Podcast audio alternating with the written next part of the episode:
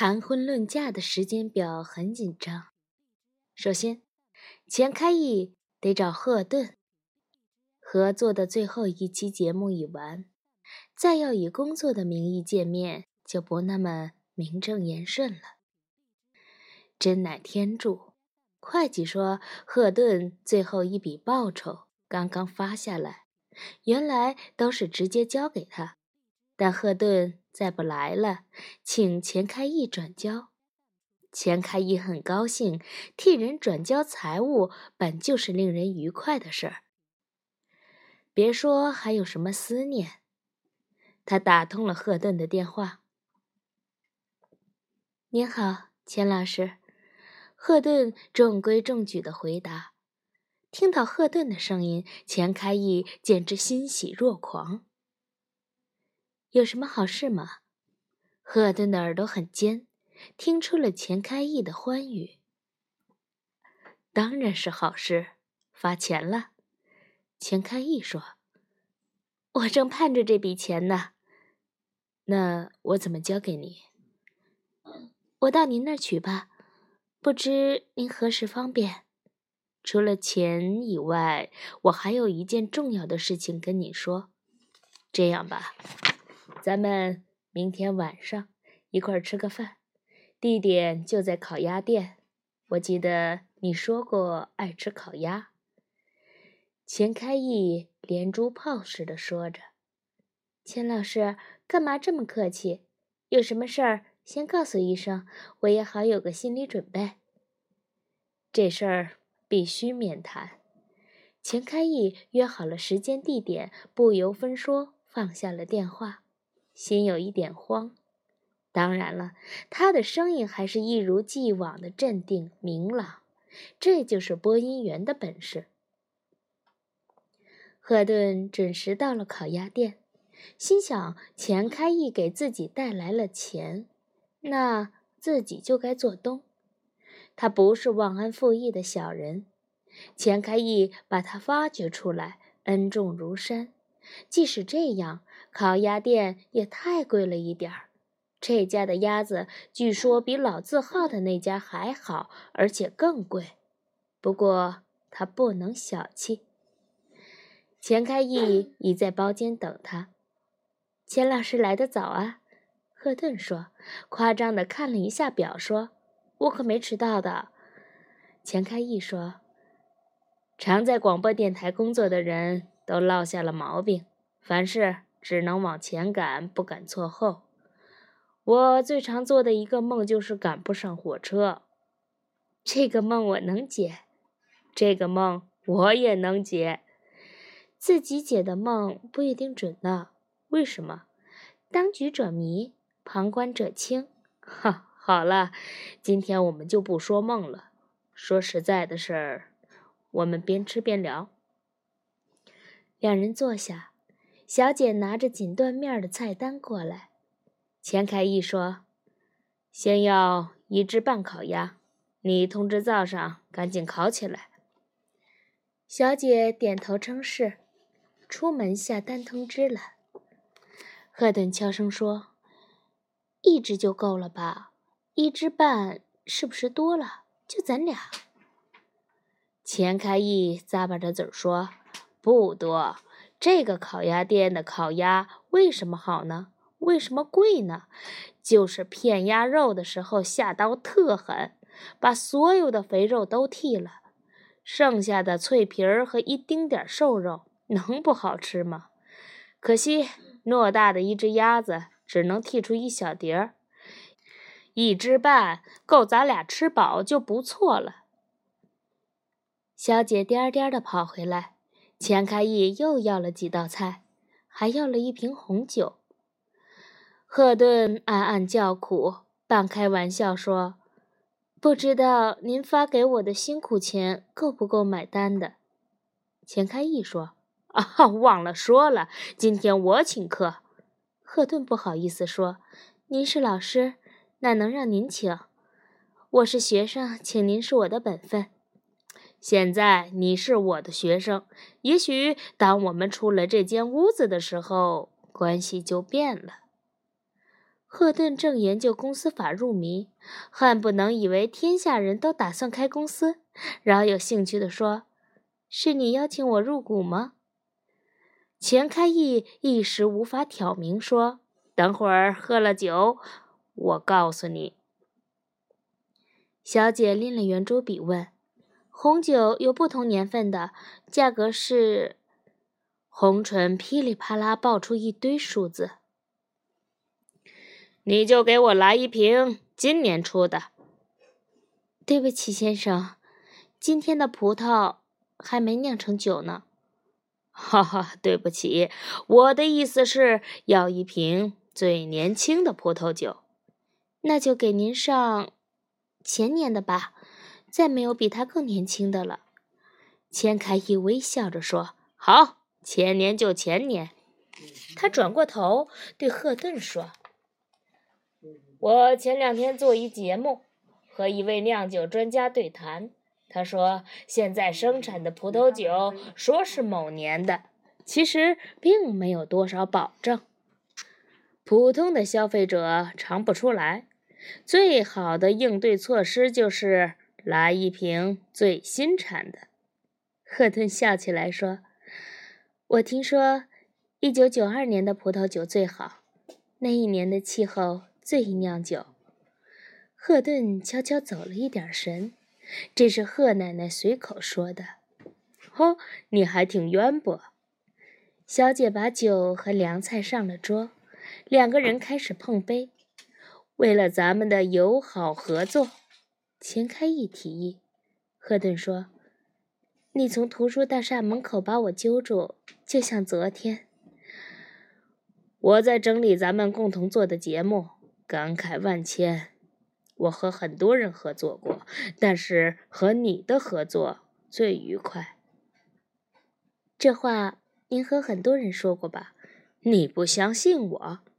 相信，咱们是黄金搭档吗？对呀，你还是不了解我。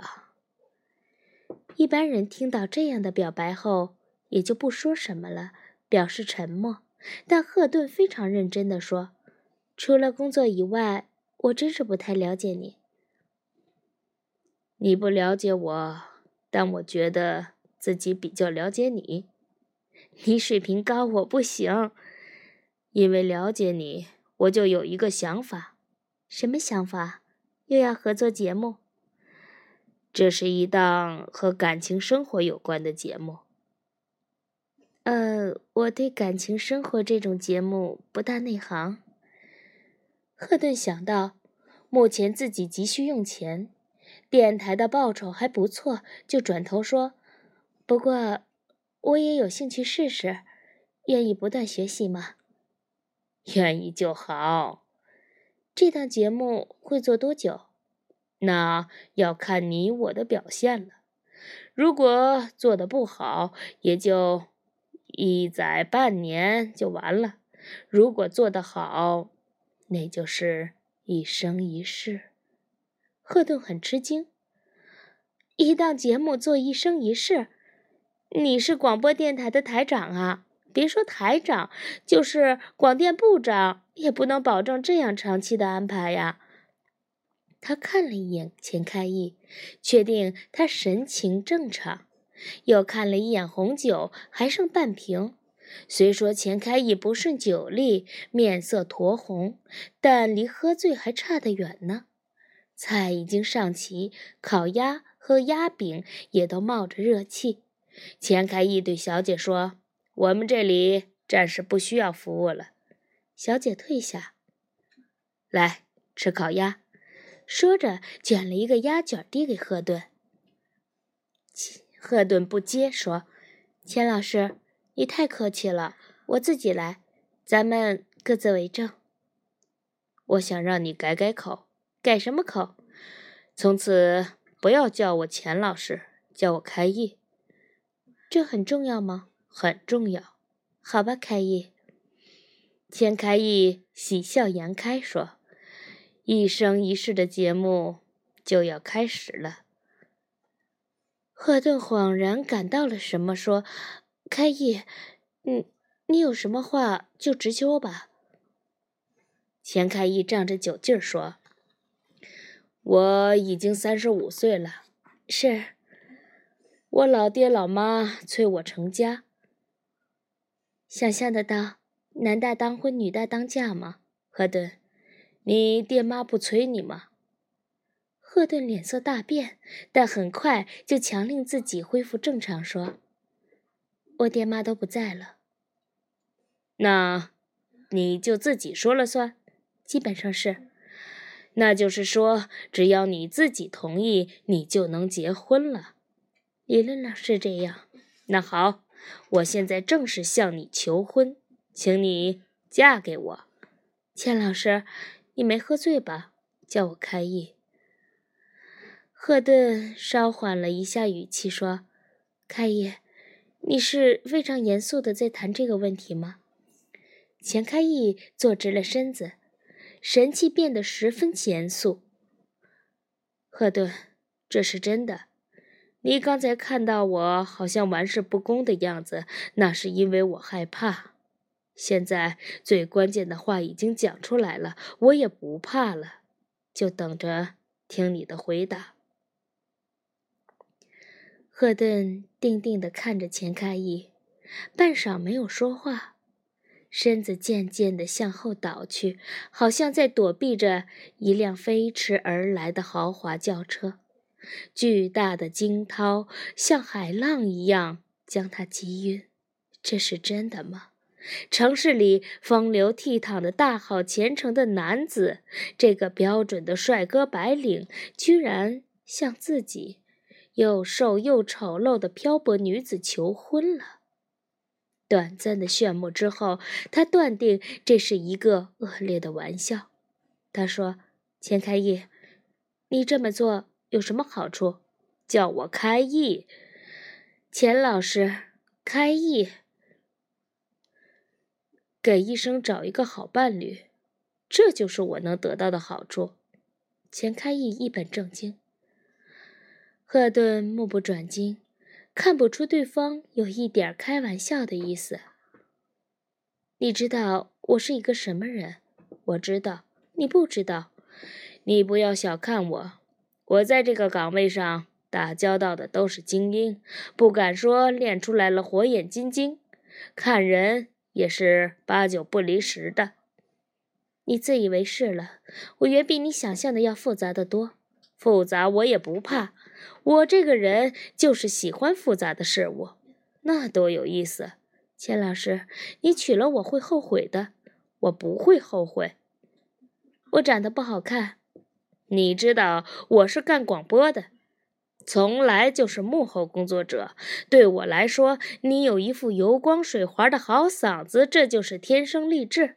我很穷，像崔健唱的一无所有。你没钱，我有。虽然车子只是夏利，房子也不算大，但总归是全了。咱们不需要更多的东西。赫顿很感动，咱们，但还是说：“您是不需要了，可我还需要。”钱开义纳闷儿，印象中的赫顿不是一个崇尚奢华的人，在某种程度上，甚至可以说是简朴的。如今怎么摇身一变纸碎金迷起来？他说：“你还需要什么？钻石、豪华别墅、游艇、环球游？你高看我了。钻石和玻璃没什么区别。游艇我还是晕船的。”钱开义说：“你不会是想让我升官发财吧？那可就真没戏了。我不是那块料。我指的是我的事业。”不说事业还好，说到事业，钱开义两眼炯炯，说道：“对呀，你的事业就是我的事业，咱们俩的事业就是一个事业。从此以后，唇齿相依，一荣即荣，一损俱损。”赫顿看着他，感动让他不知说什么好，干脆就什么也不说了，专心吃烤鸭。至于烤鸭什么味道，则完全尝不出来。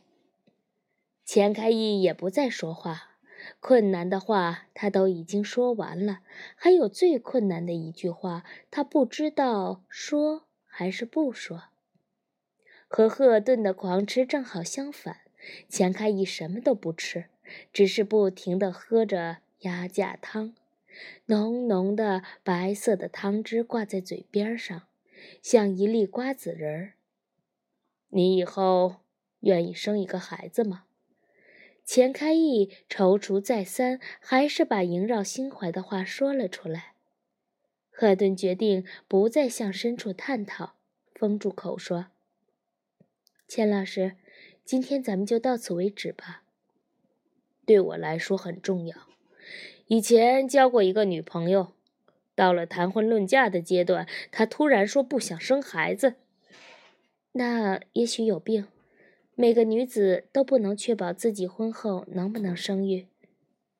要真是那样，我也能原谅他。可是他不是不能生，是打算不生。那。他愿意给什么样的人生孩子呢？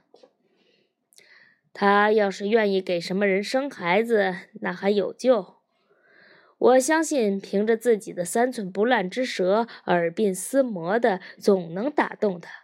要命的是，他不肯给任何人生孩子，说是不能毁了自己的魔鬼身材。后来呢？虽然听一个正向自己示爱的男子谈论他以前的女友生子，不是一件令人愉快的事儿，但总比谈论一样的求婚令人稍有放松了。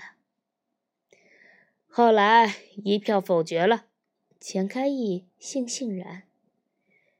你们家里对传宗接代这件事很特很在乎吗？不，恰恰相反。我父母十分开通，早就说了，生不生孩子让我自己决定。他们说，如果自己太想孙子了，就去养条狗。原来是你特别想要，这在年轻人里还不多见呢。你记得李白有这样一句诗吗？赫顿有些紧张，当年在贺奶奶家里修炼，古文一关始终不扎实，那是慢功夫。他预留伏笔，李白的诗多了去了，谁知道你说哪一首？就是那句“天生我材必有用，千金散尽还复来”。赫顿顺畅地接住，又补上一句：“我觉得你已经是个有用之才了。你说过自己找到了最适宜的行当。”千金散尽，你难道还有重打鼓另开张的豪迈计划？